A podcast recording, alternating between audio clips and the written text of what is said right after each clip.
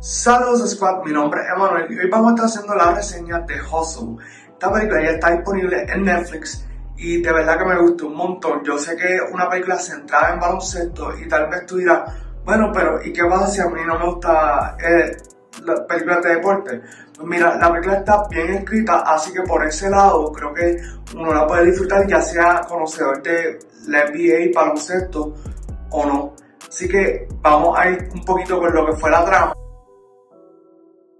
Adam interpreta a este recluta de talentos del equipo de los 76ers, que su trabajo lo lleva a viajar por el mundo viendo nuevos talentos que podrían firmarse para el equipo.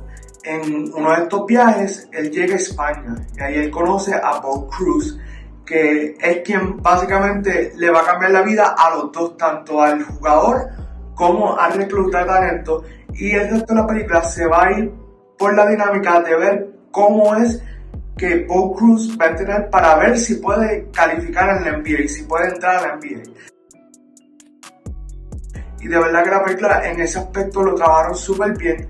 Eh, realmente va a haber muchos montajes de cómo él va entrenando, eh, la dinámica entre Adam Sandler y Juancho, que el jugador estrella, por decirlo así. De verdad que está sumamente chévere. Creo que es una de las mejores películas que ha hecho Adam Sandler en años recientes, para mí está como que Uncut Gems y Gozo está por ahí. Está sumamente chévere cómo la, la trabajaron, la música.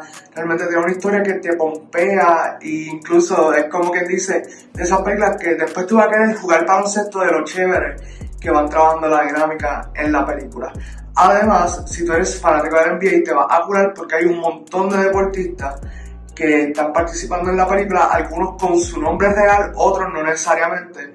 Así que esa parte está sumamente cool. Así que no vamos a extendernos mucho por la reseña porque queremos que sea de disfrute para todos ustedes. Pero ya saben que está disponible en la plataforma de Netflix.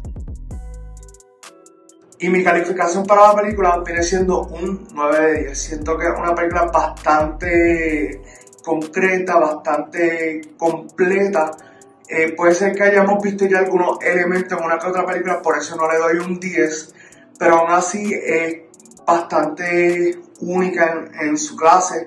Creo que es uno de los mejores proyectos que ha hecho Netflix en este año. Así que eh, vamos a dejarlo hasta ahí. Y esto ha sido todo por ahora y nos veremos en otra reseña de Movie Squad. ¡Wow!